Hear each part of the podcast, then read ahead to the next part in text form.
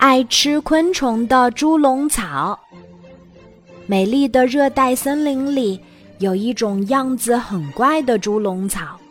猪笼草随风摇晃着身子，自言自语地说：“好久没有吃到虫子了，好饿呀！”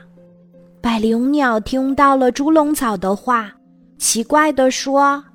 草类都是靠根吸收土壤中的水和养料生活，哪有吃昆虫的呀？猪笼草指着身上叶顶生着的一个像瓶子一样的东西，解释说：“我们猪笼草是爱吃昆虫的草，这是捕虫囊，囊盖下有喷香的蜜，专门引诱贪吃的昆虫。你瞧。”那边一只小飞虫正飞过来，别说话。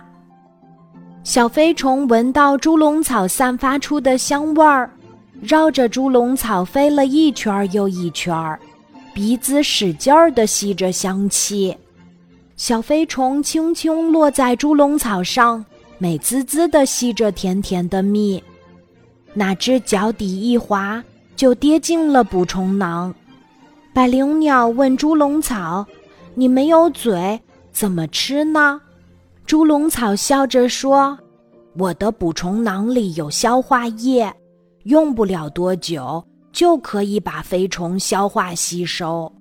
土壤里的氮素不多，我靠吸食昆虫体内的氮素来增加营养，补养身体。”后来，百灵鸟去了许多地方。